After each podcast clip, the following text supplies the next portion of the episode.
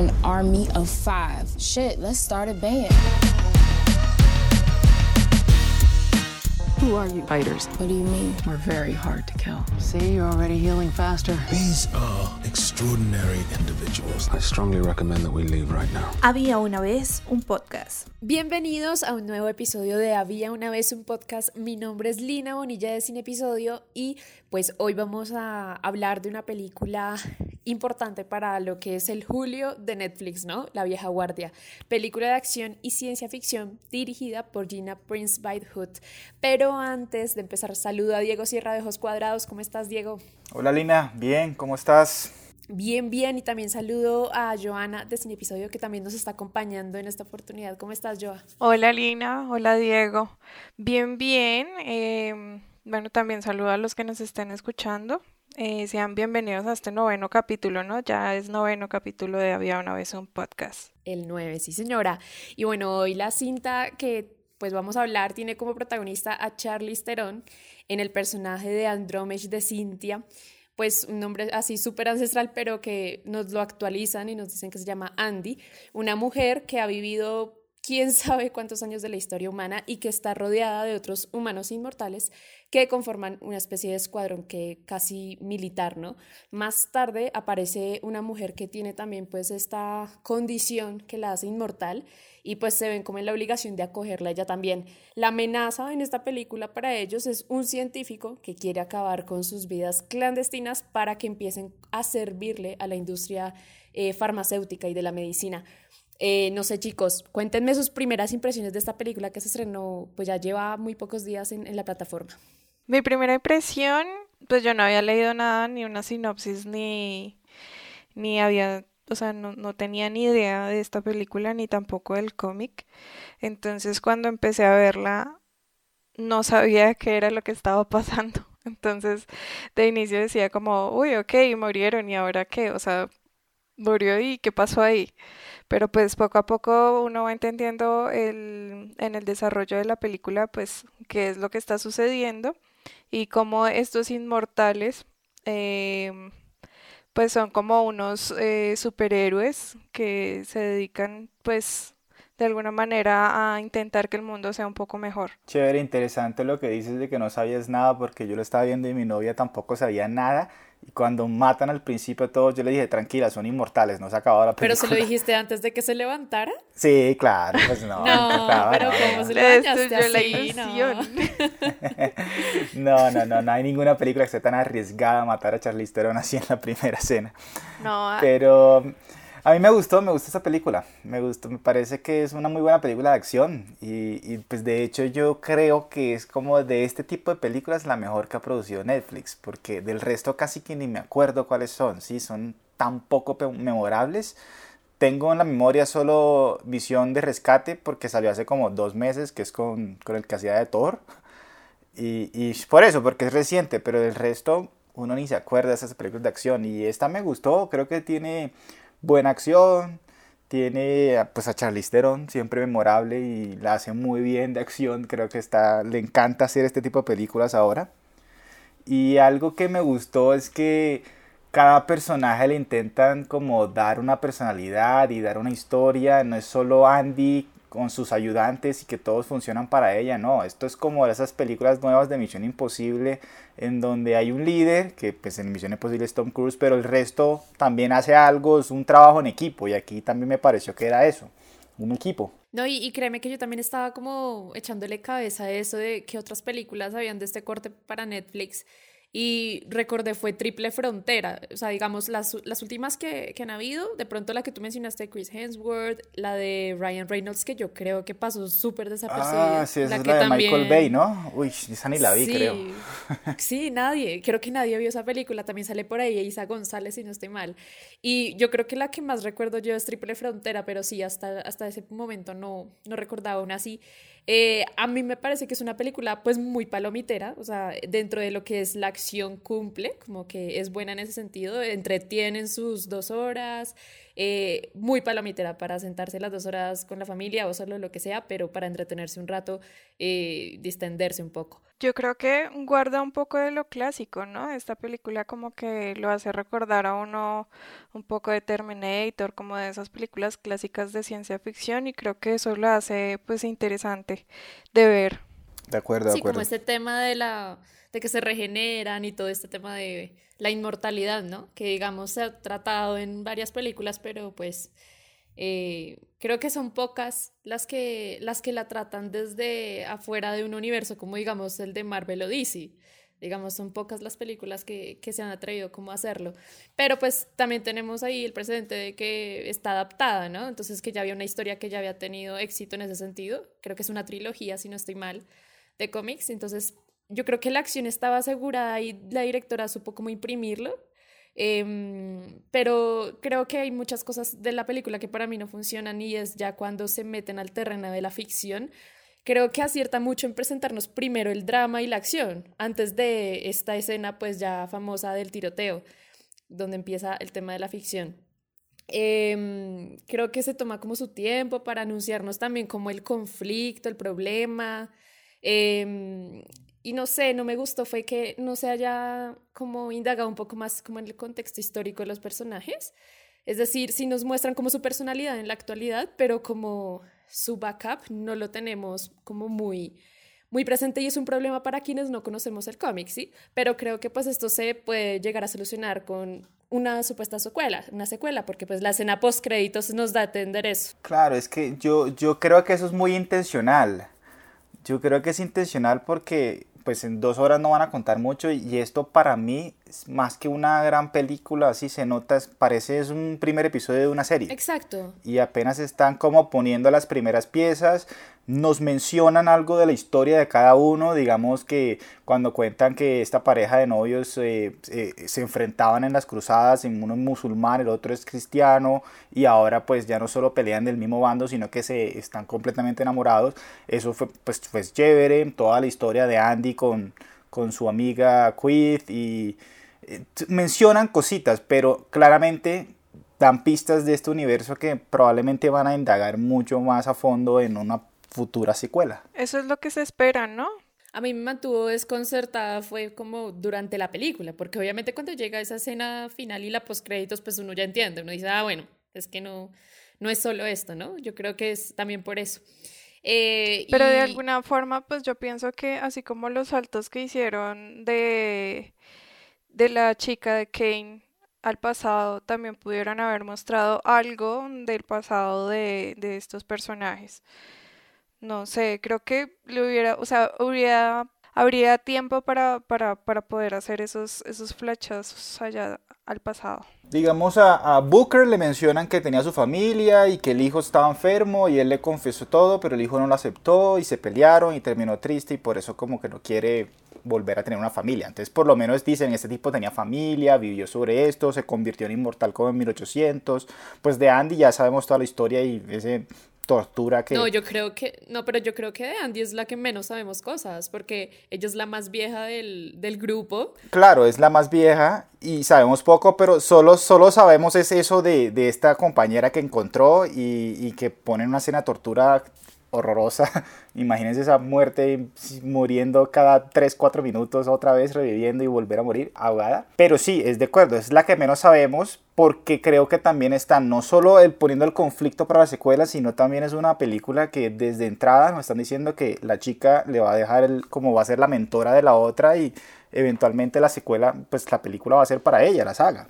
Yo no creo que Andy salga por siempre, así hagan 3, 4 películas, yo creo que en la segunda ella se retirará, más teniendo en cuenta lo que pasa en esta película, Sí, con su inmortalidad. Sí, creo que en este punto, al discutir la película, estamos muy a merced de lo que vaya a pasar y no de lo que tenemos. Y eso es lo que obviamente no me gustó porque pues, yo esperaba era tener la vieja guardia, ya. yo no sabía todo el backup, yo no sabía que había algo más eh, con cual extender esta historia. Entonces, pues obviamente salí como un poco como, ah, raspando. no sé, como que no me convenció Sí. del todo. de algún modo es como la historia es sobre la entrega del legado de, Exacto. de Andy. O sea, es la entrega del legado de Andy y pues creo que sí, yo también esperaba lo mismo que Lina, un poco más de la historia de Andy. En tres años te dan la vieja guardia los orígenes y es solo de Andy. Ojalá, sería interesante. No, y es que, es que, digamos, obviamente, sea, es algo que en lo que respecta a la historia funciona, pero ahí sí es como dice Diego, yo creo que a mí me hubiera funcionado mucho más una serie en ese sentido, porque es que es algo que se puede extender de mejor manera, ¿no? Y si de pronto los cómics tienen más para indagar y más detalles como interesantes para nutrir la historia, pues hubiera sido como más interesante. Además, porque creo que ya hay como, no sé, yo creo que un cierto cansancio con, con, con lo que son las franquicias. Eh, que se necesitan, o sea, cuando hay películas, entregas individuales que se necesitan las unas a las otras, ¿sí? Entonces, creo que ya hay un cansancio por eso. Ya sabemos por qué. tema Marvel, tema DC, ya hay un cansancio.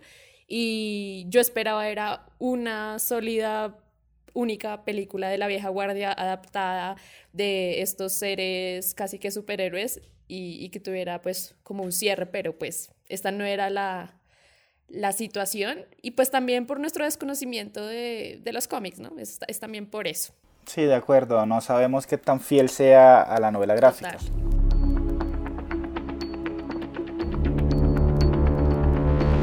Y bueno, pues ya también como lo hemos mencionado, está protagonizada por Charlize Theron, que yo ya creo que lo dije aquí en este mismo podcast hace unos episodios, que se ha vuelto para mí una verdadera estrella de acción, lo hace muy bien, se nota, se divierte, le gusta, lo vende bien y creo que fue el gran atractivo para que la gente tuviera pegada viendo esta película el fin de semana. ¿Qué, qué les pareció de ella, de su personaje y del elenco en general? Ella, de alguna manera, tiene un recordatorio, o sea, uno ve ahí a Mad Max, uno ve muchas películas en las que ella ha actuado y que uno dice, no, pues esta vieja ya sabe y ya la tiene clara y de alguna manera le queda el papel de la vieja guardia.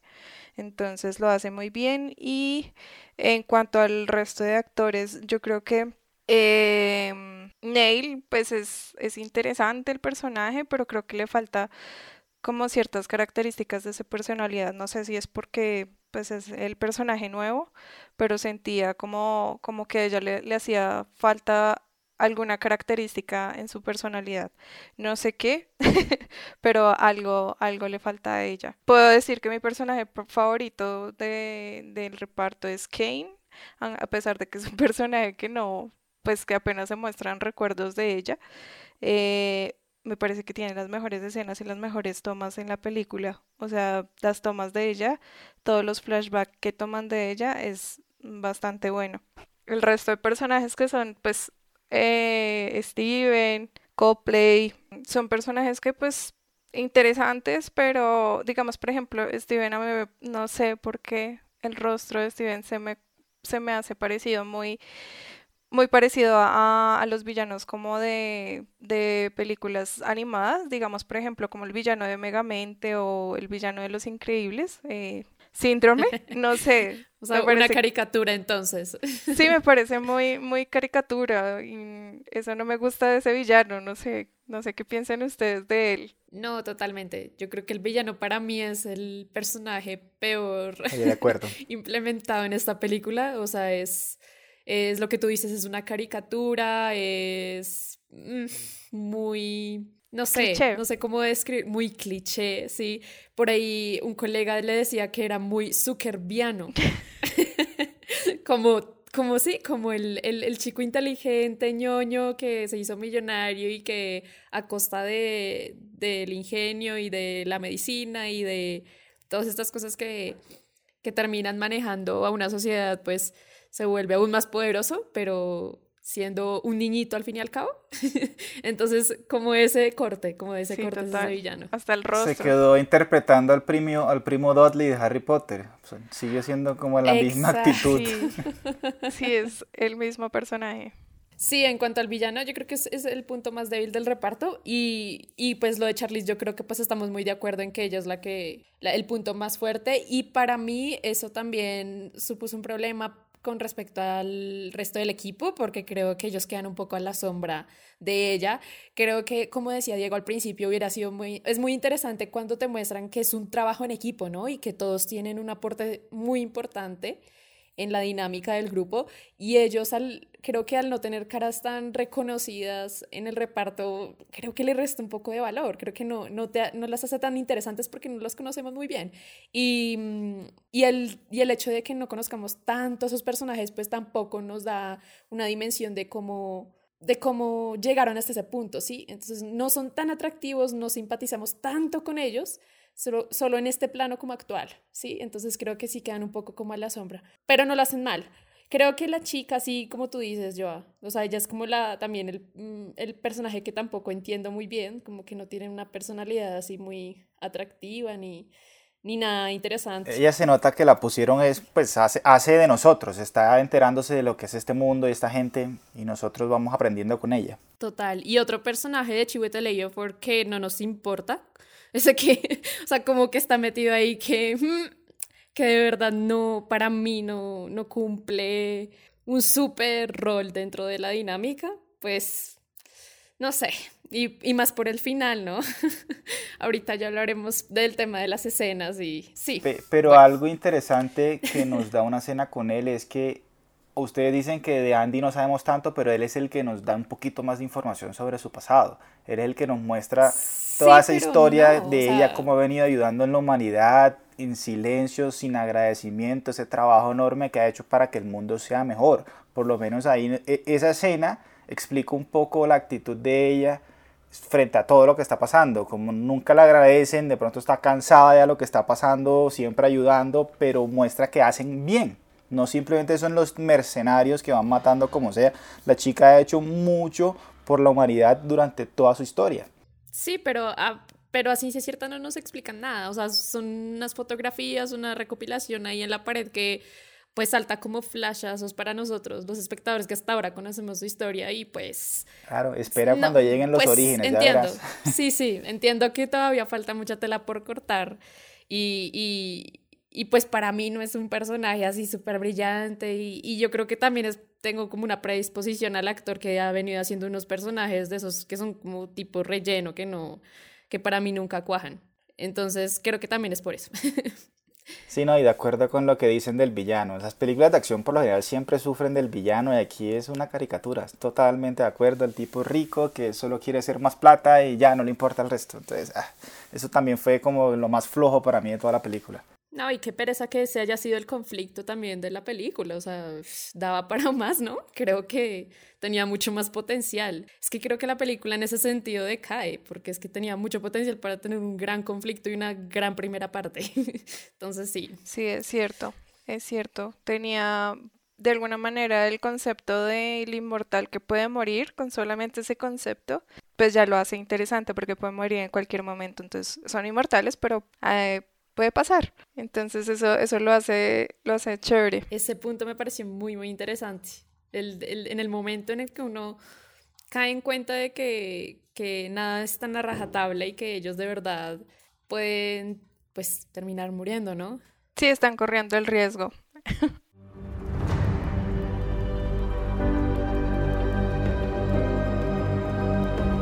Entonces, eh, hablemos específicamente ya como de una escena. ¿Cuál es la escena que, más les gustó de toda pues, la película? A mí me gustó mucho una secuencia en la que cuando están saliendo del laboratorio, ya los que la vieron ya sabrán a qué me refiero, y que se van tomando turnos entre ellos usando su propio cuerpo como escudo para proteger a Andy. Estuvo muy chévere, es muy John Wick, como va la acción, el movimiento es rápido, pasando de un golpe a otro, pero, pero estuvo entretenida, muy bien coreografiada y, me, gustó. Y que después viene la parte de la hacha, me gustó lo de la... cuando pone la, la hacha y le disparan a ella que ella lo detiene con la hacha. Ah, Como que ella le va mejor es con ese tipo de armas. O sea, ya que pistola ni que nada, yo quiero un hacha.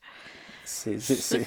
es bastante interesante. Para mí mi escena favorita es la parte del avión cuando, cuando Andy le pregunta como si, si ella no sabe hablar ruso. Me parece interesante esa escena y más porque me imagino pues el conductor no es inmortal, ¿sí? Él se hace el muerto y esa vaina hasta que se cae. Y pues ellas si se mueren no importa, pero el conductor está ahí haciéndose el muerto y yo me imagino él pues angustiado. no sé, esas son mis preocupaciones dentro de la historia. pero esa escena me gusta mucho. Sí, eso también fue muy chévere y esa pelea entre las dos fue muy interesante.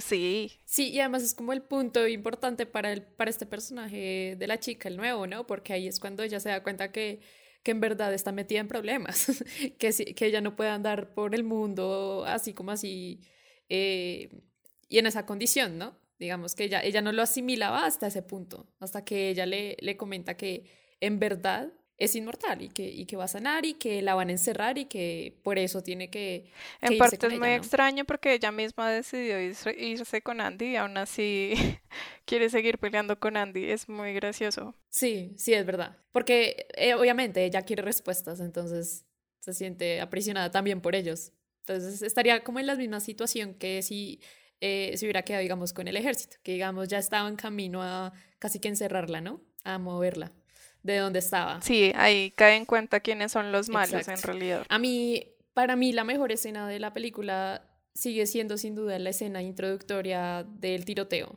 o sea, la introductoria para la ficción. La escena del tiroteo me gusta cómo, cómo se plantea el tema de la trampa, eh, porque obviamente es la primera vez que los vemos primero revivir. Y también me gusta porque vemos como Andy con su cetro y que parece que es un símbolo muy importante para el personaje ya desde, desde el cómic, me imagino. Pero pues hasta ahora nosotros lo conocemos y se ve como muy simbólico, muy de ella, es algo que le pertenece de verdad y, y, y ya lo asimilamos así. Y por eso no me gustó no verlo tanto eh, durante toda la película. Creo que es hasta el final que, que volvemos a ver el cetro cuando ya lo tiene, llega a manos de, mm, del villano, ¿no es cierto? Creo que es hasta ahí que lo volvemos a ver. Sí. Pero esa escena para mí es, es brillante porque sí genera la expectativa suficiente para lo que viene el resto de la película y por eso es que uno siente que también decae después, porque esa escena era la, la escena y en la que uno dice, bueno, acá ya nos sentaron las bases, ya nos podemos emocionar un poco, a ver cómo, cómo es esta vaina, por qué los engañar. Yo creo que esa escena es muy, muy buena. En esa escena hay una toma muy bonita que es la de cuando se le dilatan los, las Sí. pupilas. Eso me parece muy chévere, que uno ahí ya sabe como, oh, está reviviendo. Ah, Bueno, y ya hablando, ya hablamos de, de lo que nos gustó, ¿qué no les funcionó? Un punto así como, además del villano que ya lo men- mencionamos acá. Eh, de pronto, bueno, no es que no me haya gustado mucho, pero sí me quedó faltando mucho que expliquen un poco más de cómo funciona ese tema de la inmortalidad para ellos. ¿sí? Si a uno le cortan la cabeza, que le crece una cabeza, ¿cómo funciona eso? Le cortan el brazo y le empieza a salir así como el hueso, ¿cómo, cómo sería eso? Entonces ahí sí queda la, la duda porque vemos que no, solo dicen, no, a veces cuando la herida es más fuerte se demora más, pero, pero de pronto que sea mucho más, nos cuenten un poco más de toda esa mitología y pues es- yo creo que lo van a hacer en futuras películas, pero repito, siento que es el primer episodio de una serie y una serie de televisión, entonces nos falta más información. Y creo que es extraño en el sentido de que ellos, ellos han vivido muchísimo más en esa condición que pues esta chica que apenas sabe de esto, ¿no? Sí. Y ellos están como en la misma sombra que ella. Entonces resulta un poco extraño que tras tantos años no hayan hecho como una investigación, como que hayan encontrado algo acerca de su condición. Sí, yo, yo como que me hubiera dedicado es a saber cómo funciona este don que tengo. Es que Total. de un día para otro no me puedo morir. Bueno, vamos a investigar esto. Y no, siento que es como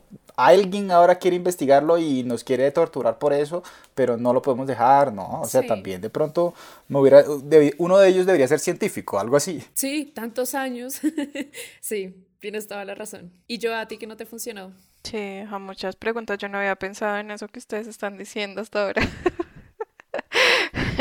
Bueno, a mí me parece que hay como varios finales en la película. Entonces, bueno, hay un- una parte en donde ellos están debatiendo, entonces como que da la sensación de que termina y otra vez eh, aparece el anuncio y otra vez y otra vez. Siento que termina varias veces y eso no me gusta mucho. Pues que pase, digamos, dos veces, bien, pero ya pasa como tres a cuatro veces. No sé, eso eh, creo que pues yo lo cambiaría, cambiaría un poco el final, pero aún así, o sea, dejaría claramente la escena en, la que Neil eh, se lanza del edificio, pero quitaría ese efecto que tiene la mano torcida. Me parece que ese efecto está muy Fue raro. muy extraño. No me gustó para nada. Inclusive me pareció hasta cómico, ¿sí? O sea, cuando yo vi que ella tenía la mano así vuelta nada, toda torcida, y que la van a levantar, me pareció gracioso. Yo quitaría eso. Créeme que yo pensé en Scary Movie en ese momento. Sí, es muy Así, cómico. los efectos de Scary Movie. Como la escena en la que Ana Faris está peleando con el gato. Así. Así. Algo así. Así, tal cual. Bueno, a mí hay un punto que me molestó de la película, pero mucho, y fue la música. Uy, sí, la música Qué Mala, mal ¿no? escogida la música. Era un pop ahí como refrito, metido en escenas dramáticas, eh, luego de escenas de acción. No, Sí, no sí, sí, entendí. no entendí cómo fue la selección malita. musical en esta la película. intención de la música. No hay intención en la música, no hay intención. O sea, pusieron Exacto. cualquier canción y ya. Y, y a mí se me hace muy extraño porque en el tráiler no hay, no hay eso. ¿Sí? Cuando mostraron el tráiler o cuando publicaron el tráiler, yo no vi ningún, ninguna canción de esas extrañas, pero pues en las escenas sí Muy, muy raro. se, la- se las tiraron un poco con esa musicalización. Por ejemplo, la escena, a mí me parece que se me tiraron totalmente la escena en la que Andy le dispara a esta chica cuando apenas la recoge, ¿sí? Que ella se baja del, del convoy y él le dispara y ellos se suben de nuevo y suena un pop ahí, no sé. Fue muy Como todo tranquilo. No sé. Fue horrible. Te disparo en la cabeza y no pasa nada. No, no, no, no, no me gustó para nada la música, de verdad, muy mal escogida y, y, y creo que, en- o sea, la gente pensaría que en las películas de acción, en la que hay, en la que tiene que haber solo como, sí, secuencias así rápidas, que, que solo sea visual, no es importante la música, y sí lo es, en, toda, en todo el cine lo es, entonces acá, acá está la prueba de que cuando se hace mal se nota. Entonces, pues, y bueno chicos, de pronto no sé si quieran hacer mención a algún personaje en especial, creo que ya hablamos de personajes, pero creo que Joa habló del personaje de, de Queen, ¿no? Que ella sale es como ya en la escena post créditos, pues ya sabiendo que, que salió, ¿no? Como que ella salió de la caja del- de, ese entierro en el que estaba, en el mar Al final. al final. Y creo que para mí, eh, al igual que, que Johanna, es, es el personaje como más intrigante, ¿no? Porque es de la que tampoco sabemos mucho y creo que solo por ella me gustaría ver más. Creo que si, si ese personaje no hubiera estado, yo no me animaría para nada a ver la secuela. Entonces funcionó la escena post créditos para ti, ¿ah? caíste. Sí, la postcrédito sí, me funcionó. Porque hubiera, La ya, ya le ibas a abandonar y de pronto sale esa eh, que escena post créditos y dices, bueno, volveré para ver qué pasa aquí. Pero solo por ella, sí, es como... Pero sí, sí está bien construida, digamos que la intriga durante toda la película, con todos esos flashbacks al pasado y toda la cosa, mostrándola de a pocos y que después la muestran al final, creo que funciona bastante. En el momento en que Andy le dice a Niall que, que le hizo una promesa a esta chica y la rompió, yo dije, no, esto, esa chica va a escapar y va a estar molesta con Andy y se van a pelear. Y me imagino que para eso irá a la secuela, ¿no? Habrá una pelea entre las ¿Quién dos de sabe? pronto. Vamos a ver. Puede que sí. No, y yo creo que lo que dice Joana es muy importante. Funciona mucho es por eso, porque si nos hicieron como la antesala, o sea, si Claro. la hubieran mostrado como solo en esa escena, como que todo el Y mundo creo hubiera que en teoría es la persona que mejor conoce a Andy, entonces también sabremos del pasado de. Andy. Sí, es la que nos va a conducir ahora, es verdad. Además, porque ella pronto va a morir, ¿no? Sí, Andy exacto. pronto va a morir. Es cierto. Es lo que nos Ahora, sugieren. ¿por qué llega esta chica a donde Booker, que ni siquiera lo conoce, porque Booker se volvió inmortal después de que ella hubiera ido al fondo del océano? Ni idea. Obviamente llega porque es el único que está como aislado, que lo sacaron del grupo por 100 años. Drama. ¿No? Y, y como habrá hecho, la, la investigó, ¿sí? Sí. Salió, llegó a una era totalmente distinta a la que dejó y de repente ya, Sí, ya es solvente. ya es hacker y todo. ya es hacker, sí. bueno, muchas preguntas para lo que viene. Em, pero bueno, yo no me muero por ver lo que sigue. No es que me muera, no es como, oh, quiero ver la vieja guardia 2. No. Por ahí por lo de Queen, pero. ¿Y ustedes? No sé, ¿la esperan? Así como, uy, sí. no, pues sí, decir que uno se muere no es mucho, pero, pero creo que es una buena película de acción, cumple el objetivo, son dos horas, se pasan rápido, si uno quiere ver una buena película de acción, esto cumple, y cuando salga la próxima, pues está en Netflix, un día que tenga dos horas la veré. Sí, pero pues digamos que la compra de una boleta, no. Sí. Uy, no. No, de acuerdo. No de acuerdo. compraría una boleta. O sea, sí la vería en Netflix, pero no compraría una boleta para ver la secuela de La vieja guardia. No. Y es lo que tienen todas estas películas que, que ha sacado Netflix de este corte. Son olvidables. Así o son, es. no son tan apoteósicas como para, para sostenerse en el tiempo, siento yo. Entonces, pues, eso fue la vieja guardia, ¿no? Igual, para mí, no sé, hay, hay un dato que sí me emocionó y no tiene que ver con la vieja guardia, pero es la declaración de Charlize Theron que hizo, pues, en estos días. Y es que le encantaría trabajar con John Wick, o sea, con Keanu Reeves, en una película de acción. ¿Se imaginan ellos dos protagonizando una película de acción? Serían un dúo interesante, además, mujer y hombre. Sí, muy buena. O que sean enemigos. No, porque si son enemigos, pues no sé. Ah, sería como la lucha ahí de géneros y Genial. no sería tan chévere. Por lo que todos luchan. Por la igualdad. Bueno, esto fue todo por hoy. En Había una vez un podcast, el punto de vista de La vieja guardia, esta película que se estrenó en julio en Netflix, la única película que yo creo que, que de gran presupuesto para Netflix. Y no olviden seguirnos en nuestras redes sociales como arroba sin episodio y arroba ojoscuadrados.com y muy pendientes de lo que viene la siguiente semana porque llegamos, como bien decía Joana, a nuestro capítulo número 10 de este podcast en colaboración y vienen cosas muy, muy interesantes, así que despídanse chicos. Bueno, chaito a todos, que estén muy bien y les recomendamos ver La vieja guardia de todas formas, ¿no? O sea, no es una mala película para, para entretenerse. Sí, de acuerdo. Si quieren acción, la van a tener. Hasta la próxima. Chao, chao.